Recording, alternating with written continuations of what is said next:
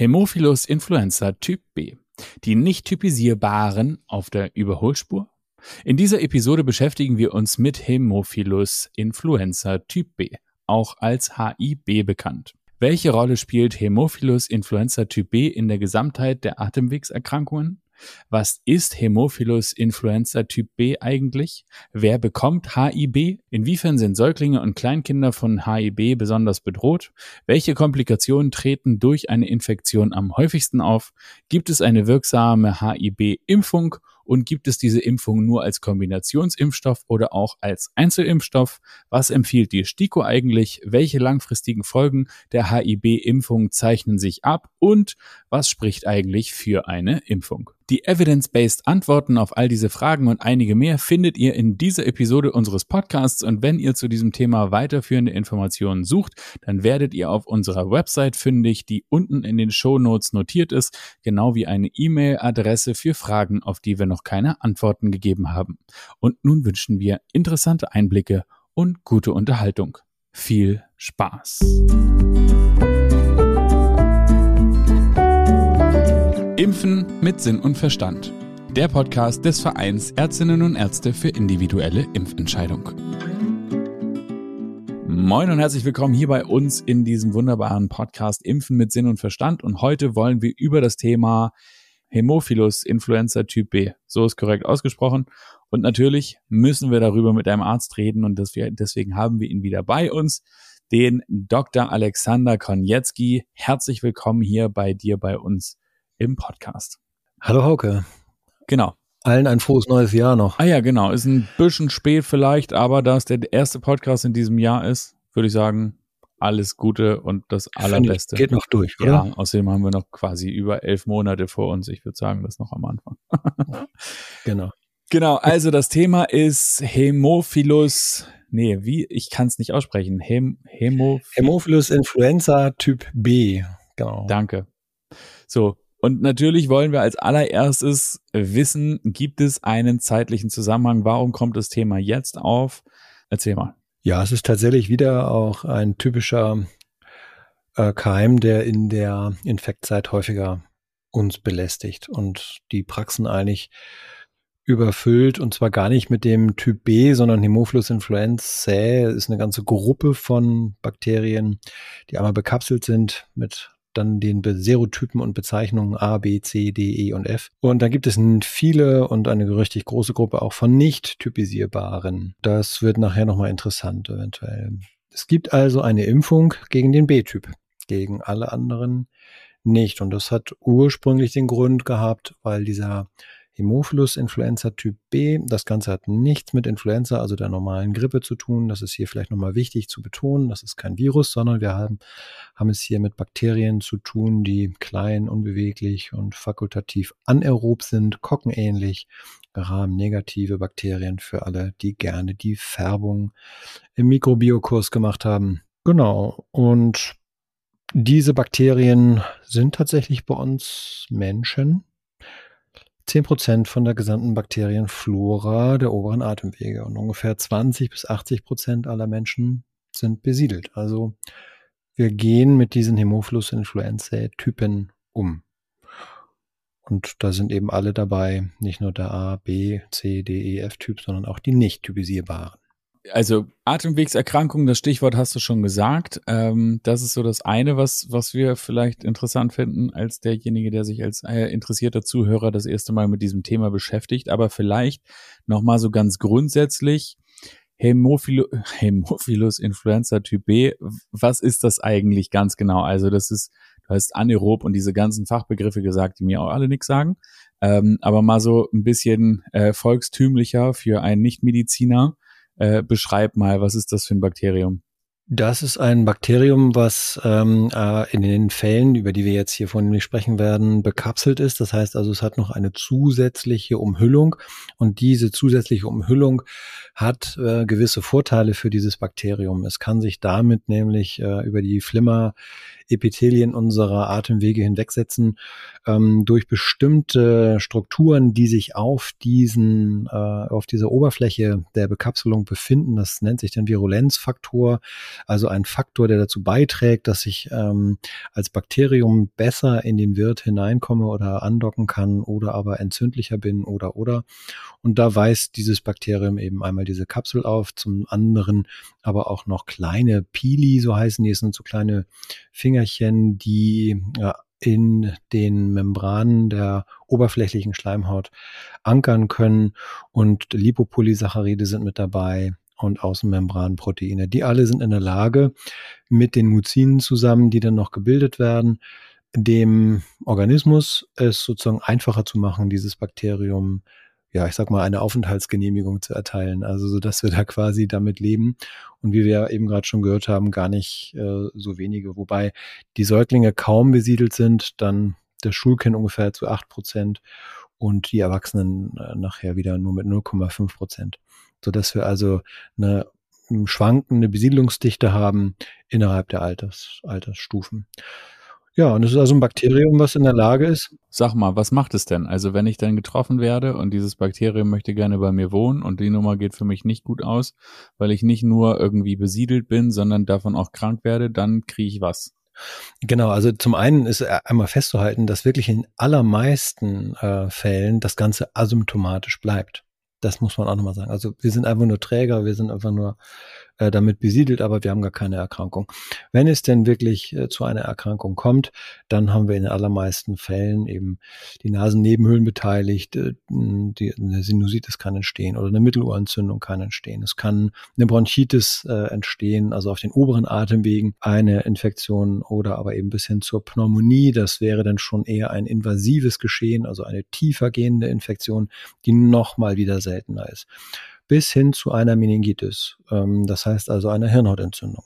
Und das kann dadurch zustande kommen, eben, dass die diese speziellen Virulenzfaktoren, die ich vorhin schon angedeutet hatte, haben. Damit können die sich ähm, an den Flimmerepithelzellen, die sie anteilig ablösen, bis auf die Basalmembran, das ist eine spezielle Basal, also Membran, die die Schleimhäute im Inneren zusammenhält und eine echte Grenzstruktur darstellt, die können die an der Stelle überwinden und sich dann in die kleinen Kapillaren, die die Schleimhäute versorgen, äh, einfach weiter reinankern.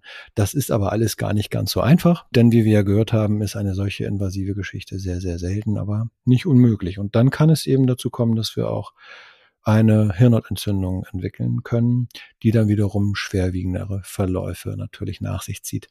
Genau eine Geschichte, die äh, auch dazu kurz. geführt hat, dass man, ja. das wollte ich noch ganz gerne zu Ende bringen, okay. das wäre die Epiglottitis. Das heißt also eine, die Glottis ist der Bereich, der den Kehlkopf nach oben hin schließt. Das heißt, wir können uns nicht verschlucken, wenn der nach unten runterklappt. Und dieser Kehldeckel, der kann im Speziellen bei Kindern bis zum vierten, fünften Lebensjahr, wenn der mit diesem Hämophilus influenza Typ B ausgerechnet äh, besiedelt wird, so anschwellen, dass man die Kinder nur noch unter Intubationsbereitschaft untersuchen darf, weil sonst die Atmung sofort durch eine weitere Verschwellung blockiert wird. Also es ist wirklich eine dramatische Situation. Die bellen wie die Seehunde, wie wir es auch beim Pseudokrupp kennen zum Beispiel.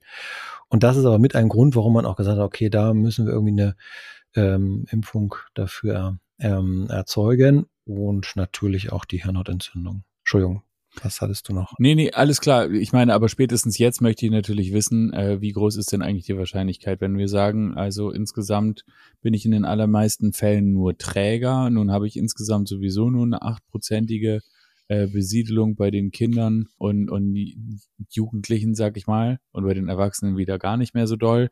Und von diesen acht Prozent, wie viel verläuft denn da ätzend? Also so, dass ich das nicht möchte. Also wie groß ist das Risiko, dass ich, wenn ich Träger bin, damit auch wirklich heftige Komplikationen mir einhandle. Ja, wie gesagt, als Träger erstmal gar nicht. Aber wenn du dann die Entzündung ausbildest und zum Beispiel ähm, eine HIB-assoziierte Pneumonie, dann hast du eine ähm, Letalität von ungefähr fünf Prozent. Wenn du die Meningitis ausbildest, dann von 40 Prozent. Also das sind dann schon richtig zupackende Erkrankungen. Genau. Und wie groß ist die Wahrscheinlichkeit, dass es halt zu diesen ultimativen Fällen, also zu diesen, zu diesen schlimmen Fällen kommt? Ja, das ist relativ selten. Da muss ich nur mal ganz kurz gucken, ob ich da genau die Zahl habe. Das sind 0,3. Jetzt weiß ich, wo ich gucken muss. Genau 0,3 auf 100.000 äh, Einwohnern sozusagen kommt eine Influenza-Erkrankung, eine richtige Erkrankung. Und ähm, davon ist es so, dass dann wiederum ein geringer Prozentteil, ich sag mal so 10 Prozent, 10 bis 15 Prozent wird meistens angegeben, dann schwerer verläuft. Also es ist relativ selten, in Anführungsstrichen. Ne? Also einer auf äh, Entschuldigung, 0,3 auf äh, einer auf 300.000 wäre das dann. Und da spricht man schon von einer sehr seltenen Erkrankung. Genau. Okay, aber für denjenigen, der es dann bekommt, und zwar heftig, für den ist dann auch echt ätzend. Richtig, genau. Und natürlich ist es so, dass man den antibiotisch behandeln kann. Ähm, da gibt es die Cephalosporine der Gruppe 3. Das wäre dann schon so, dass man da auch dann voranschreitet. Und jetzt kommt es noch einmal ganz kurz, äh, ne, dass man die Therapie eben auch einfach äh, hochfährt und da vielleicht sogar auch das Umfeld mit Rifampicin ähm, zur Eradikation des Keimes auch aus dem Nasenrachenraum dann innerhalb der Familie zu reduzieren. Und wenn es jetzt wirklich sich um eine Meningitis handelt, kann man mit Dexamethason eben auch die Hirnödem-Neigung deutlich ähm, reduzieren. Und äh, warte nochmal. Kannst du das kurz erklären? Was ist das?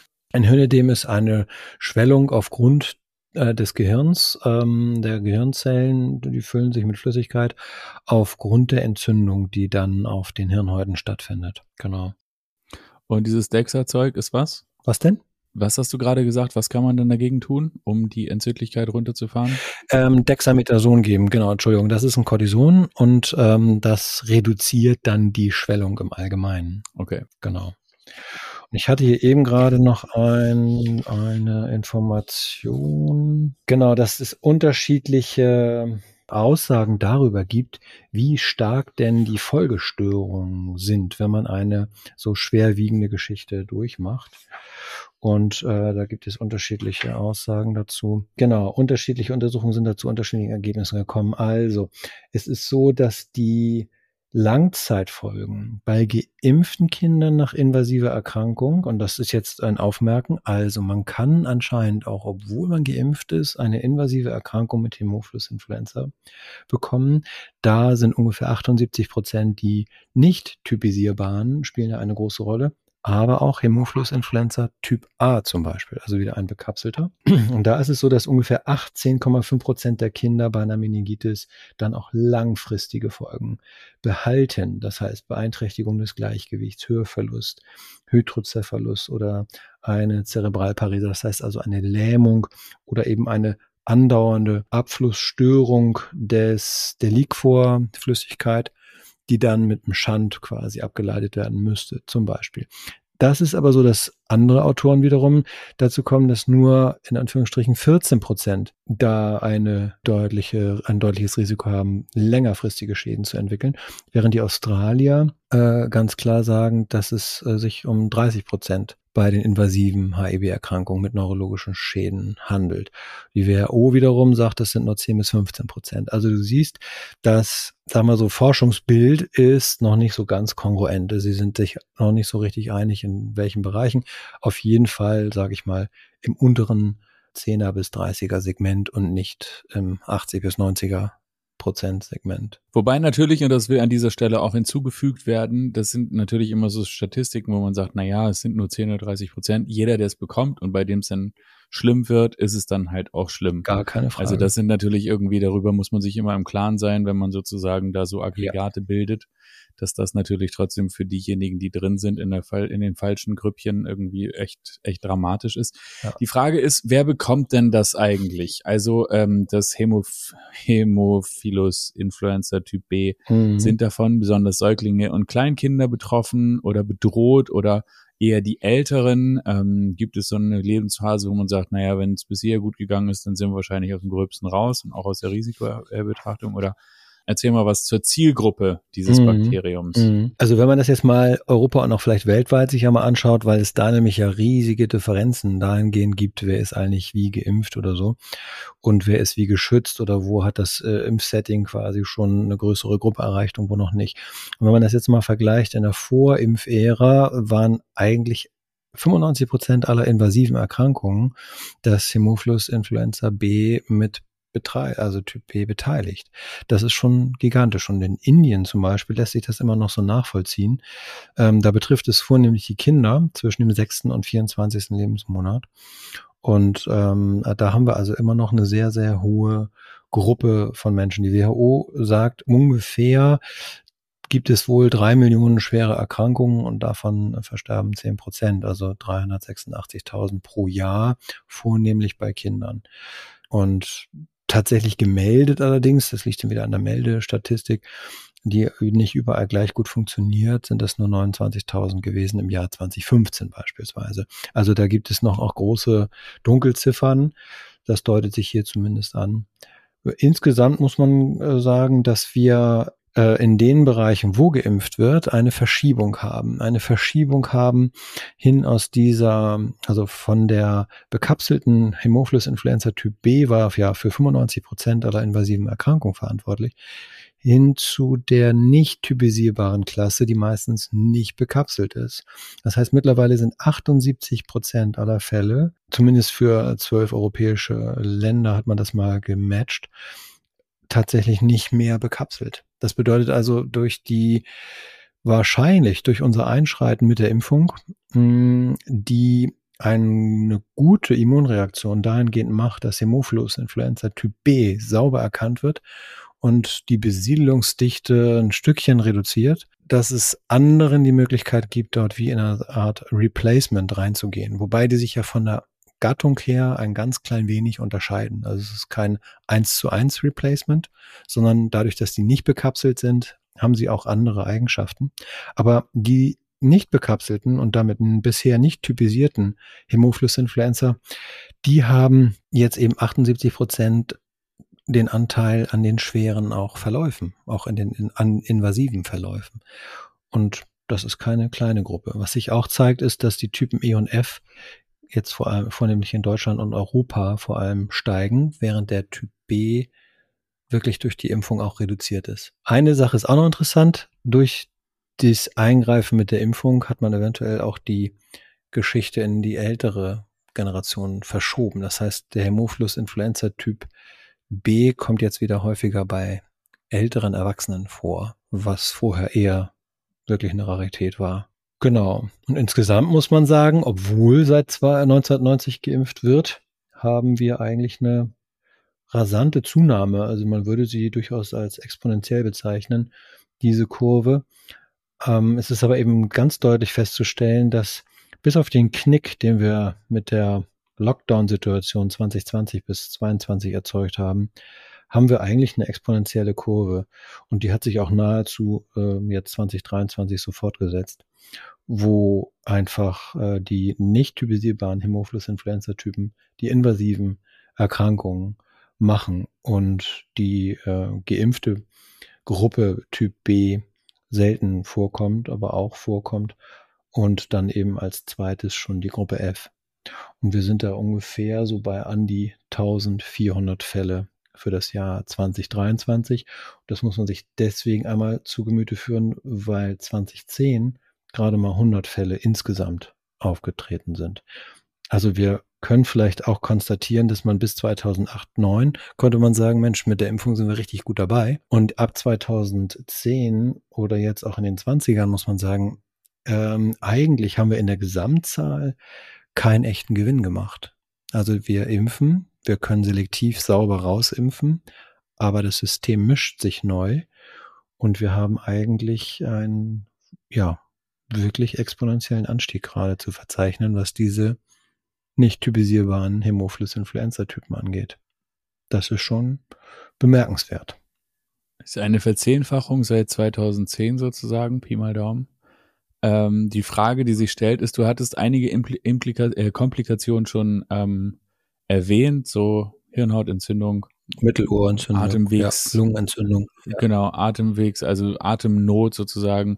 Gibt es noch weitere sehr häufig auftretende ähm, Komplikationen, die wir jetzt vergessen haben? Naja, es gibt noch dann den Maximalfall, das nennt sich dann Sepsis, dass also sich innerhalb des des Blutkreislaufes die Bakterien wirklich äh, in den Blutbahnen befinden und eigentlich jedes Organ dann natürlich auch angreifen können. Und da gibt es dann bis hin zur septischen Arthritis, also dass ein Gelenk ähm, komplett zerstört wird oder eine Osteomyelitis, dass also die Anteile, wo eigentlich die Blutbildung stattfindet, in den Röhrenknochen, in dort die Entzündung sich quasi durch die Filtration der Blutgefäße des Rein und Raus, da wird ähm, dann einfach die Bakterienkonzentration erhöht dann kann es dazu kommen, dass wir da innerhalb dieses Systems eine Entzündung haben. Das sind auch richtig schwer zu behandelnde Situationen, weil die Bakterien da so überhaupt nichts zu suchen haben eigentlich.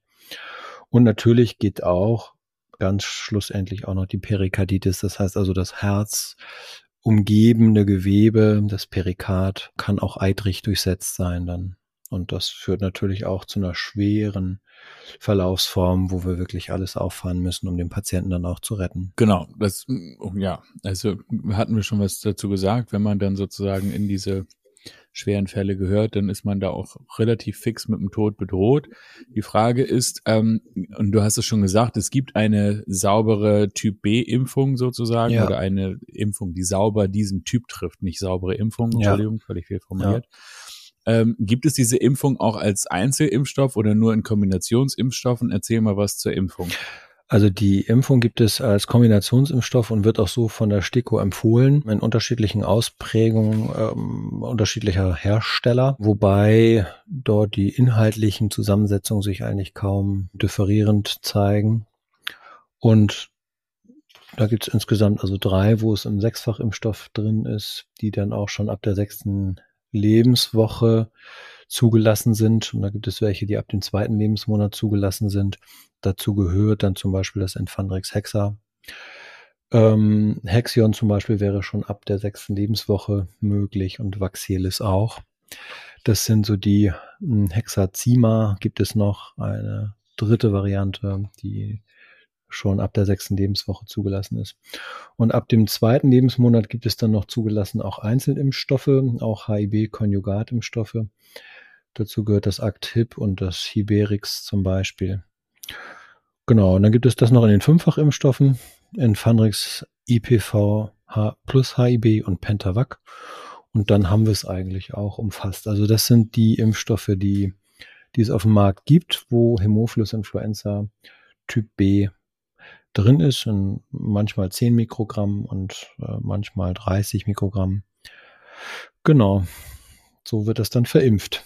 Überall, und das sind alles Totimpfstoffe, so nennt sich das. Da wird also ein Polysaccharid des Typ Bs, also eine Gruppe, die sich auf der Bekapselung des Bakteriums wie so eine Art äh, Oberflächenstruktur darstellt, äh, genommen und die wird dann verimpft als äh, angegliedert, deswegen konjugiert an das Tetanus-Toxoid, also an einen weiteren Giftstoff, der aus den, äh, der zur Impfung von Tetanus befähigt wäre, so dass das gleichzeitig passiert. Also wenn ich jetzt gegen HIB impfe, impfe ich immer auch dann gegen das Tetanus-Toxoid, weil es eben mit angeboten ist und da dran geknüpft ist quasi dann das Polysaccharid für den Hämophilus influenza Typ B.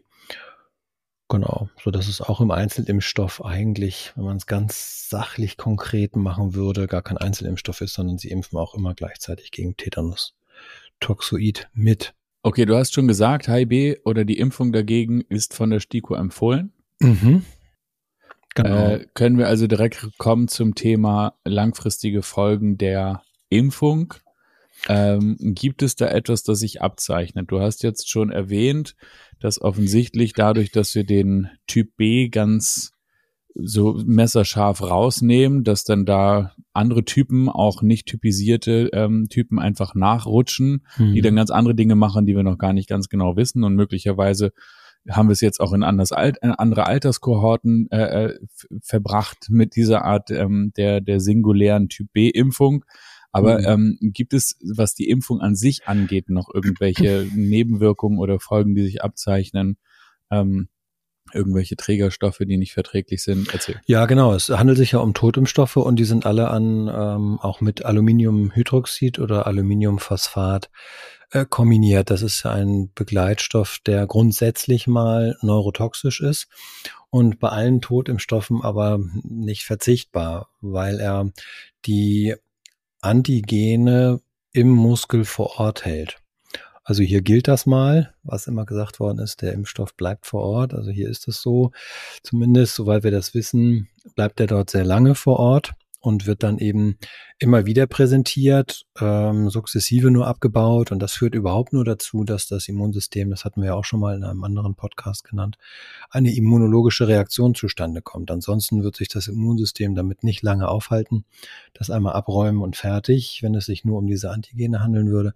Aber durch die ähm, sage ich mal, Stoppfunktion mit dem Aluminiumhydroxid oder Aluminiumphosphat, ist das dort vor Ort länger und dann arbeitet sich das Immunsystem da länger dran ab und macht es dann auch bis hin zur Antikörperbildung. Ne?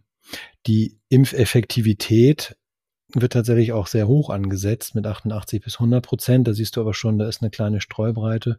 Und dann hat man mal eine Meta-Analyse gemacht mit ähm, fünf Studien sehr guter Qualität, allerdings nur einer sehr kleinen Anzahl dann ja. Ne? Da gibt es einen Streubereich von 46 bis 93 Prozent. Also da wird auch schon deutlich, vielleicht ist das gar nicht so messerscharf, wie ich das vorhin beschrieben habe, sondern vielleicht gibt es sogar auch daran noch Zweifel.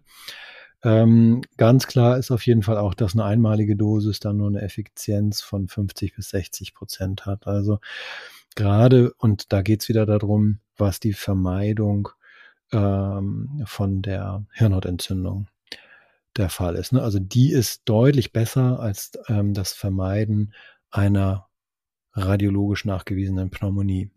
Und weltweit sind 76 Prozent laut WHO durchgeimpft. Das heißt, drei Dosen haben die bekommen. Und ich hatte ja vorhin schon angedeutet, das klingt ja erstmal alles sehr erquickend, aber seit 2016 bis 2023 muss man sagen, steigen die Zahlen derer, die einfach nicht bekapselt sind. Und es kann sein, dass wir auch mit dieser Impfstrategie äh, ähm, dort diesen Nachteil haben.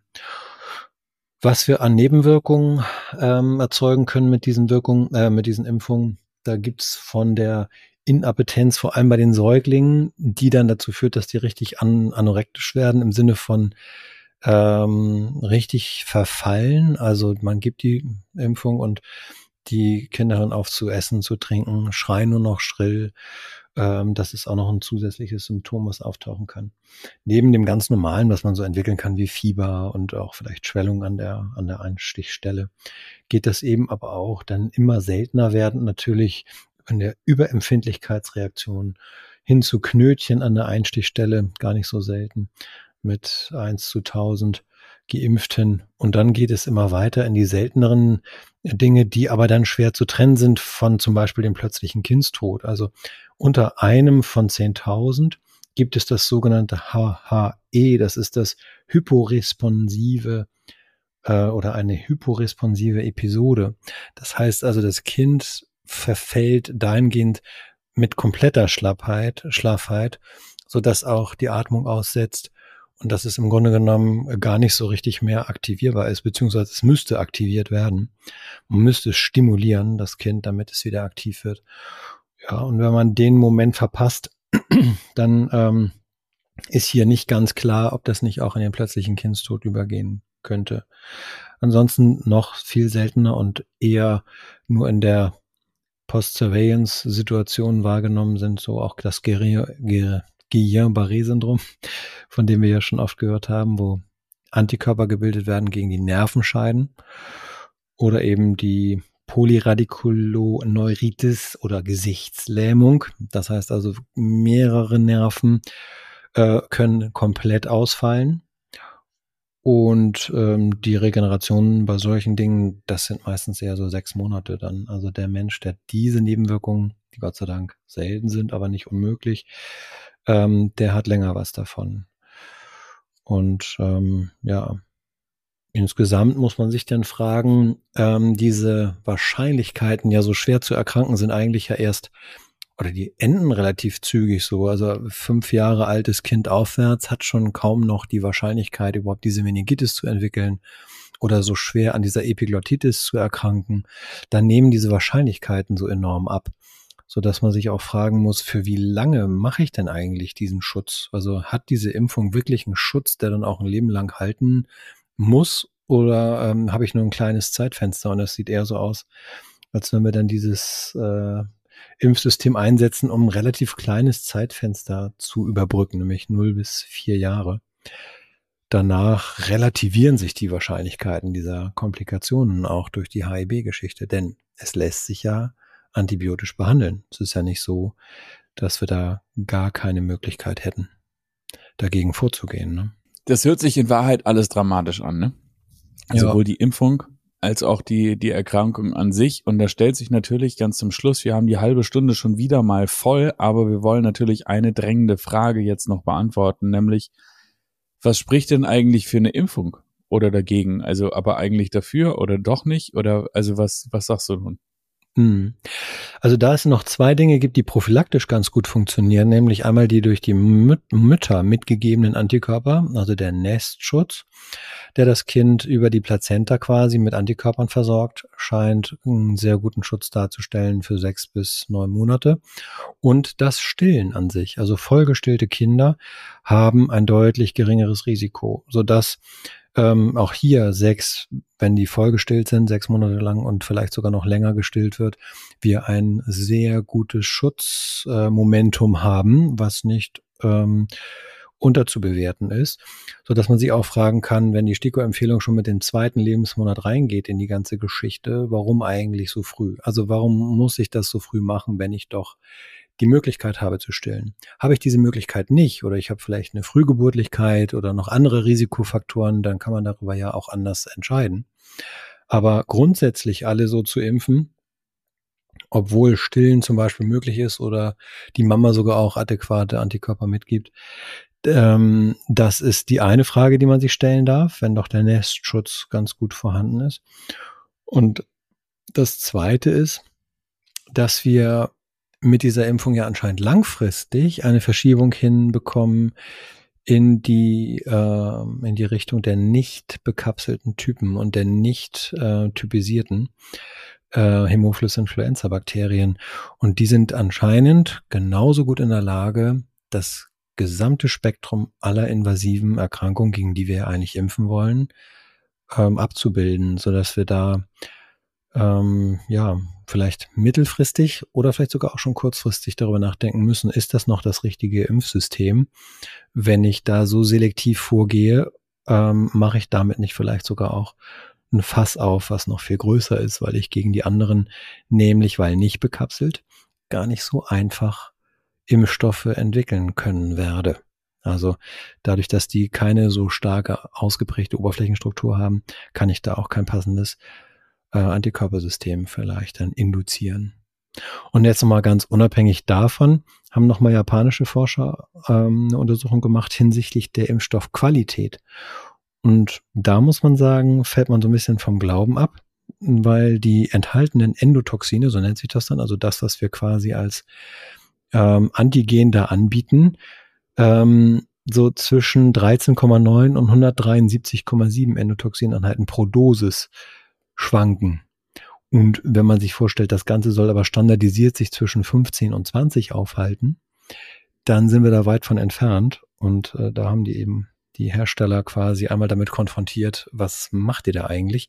Was uns wieder dazu führt, wie gut ist eigentlich unsere Arzneimittelüberwachung auch in Deutschland? Also wissen wir eigentlich, mit welchen äh, Antigen oder Endotoxineinheiten wir hier arbeiten oder wissen wir das gar nicht? Das kommt jetzt nochmal kritisch, finde ich, angemerkt nochmal mit dazu, dass wir das im Grunde genommen gar nicht sauber sagen können, womit wir da arbeiten. Und das kann natürlich auch dazu führen, dass der eine gar keinen Schutz aufbaut oder einen schlechten, denn es zeigt sich auch, dass Hämophilus influenza Typ B, also der, der eigentlich drin ist in dieser ganzen Geschichte, wieder ein bisschen mehr an Fahrt aufnimmt. Es könnte daran liegen, dass wir eventuell unsauber gearbeitete Impfstoffe im Einsatz auch haben. Ne? Und ganz unabhängig davon könnte man sich überlegen, wenn man dann unbedingt gegen Hämophilus influenza B impfen möchte, ob man nicht nach dem ersten Lebensgeburtstag mit einer einzigen Impfung, das wäre nämlich möglich, mit einem Einzelimpfstoff impft. Um quasi dem Kind einfach nochmal diese ein Jahr Reife zu gönnen, unabhängig von äh, diesem Impfeinfluss um dann ein Immunsystem auch anzutreffen, was in der Lage ist, mit dieser Impfung sauber umzugehen und dann eben einen Schutz zu erstellen. Der ja, wie wir wissen, eventuell sowieso nur befristet für eine gewisse Zeit sinnvoll ist. Ja, vielleicht äh, lässt sich eben auch eine individuelle Umgehensart damit finden, zumal man weiß, dass eben diese Nebenwirkungen, die ich gerade beschrieben habe, vor allem bei den Mehrfachimpfstoffen immer stärker wird, je mehr hinzukommt.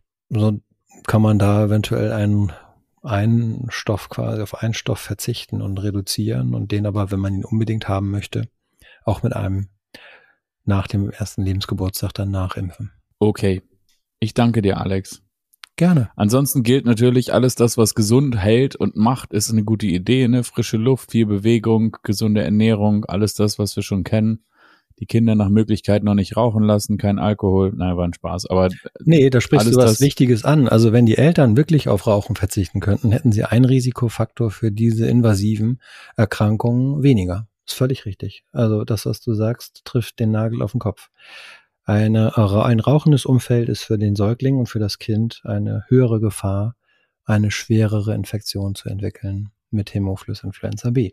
Aber natürlich auch mit anderen Keimen. Danke, Alex. Ja. Ich danke dir da draußen auch fürs Interesse und für den Fall, dass wir jetzt hier noch eine Frage nicht behandelt haben zum Thema Hämo Hämophilus influenza Typ B. typ B. HIB ist das Abkürzung, ist die Abkürzung, Richtig, ne? Genau. Mach's dir leicht. Genau, das ist viel einfacher für mich. Das ja. hättest du mir am Anfang sagen können. Also, hi B, wer, für, wer zu diesem Thema noch weiterführende Fragen hat, der schreibe uns bitte gerne eine E-Mail äh, eine E-Mail an die Adresse, die du unten in den Show Notes findest. So, jetzt habe ich's. Und ansonsten danke ich für dein Interesse, deine Expertise, Alex, und freue mich auf euch das nächste Mal. Bis dahin, bleibt gesund, genießt es und ähm, lasst uns diese Diskussion möglichst hypothetisch für eure ganz privaten und persönlichen Leben führen. In diesem Sinne, alles Gute. Bis zum nächsten Mal. Tschüss. Alles Gute weiter. Tschüss. Wenn dich dieses Thema noch weiter interessiert, dann findest du unten in den Shownotes einen Link zu unserer Website. Auf der Website findest du jede Menge Fach- und Sachbeiträge zu genau diesem Thema, genau wie eine E-Mail-Adresse. Du kannst uns deine Frage auch direkt stellen. Wir freuen uns auf dich das nächste Mal. Und wenn du garantiert keine weitere Episode dieses Podcasts verpassen willst, dann abonniere doch diesen Kanal und auch eine Bewertung würde uns sehr helfen. Wir danken dir für dein Interesse und bis zum nächsten Mal. Tschüss.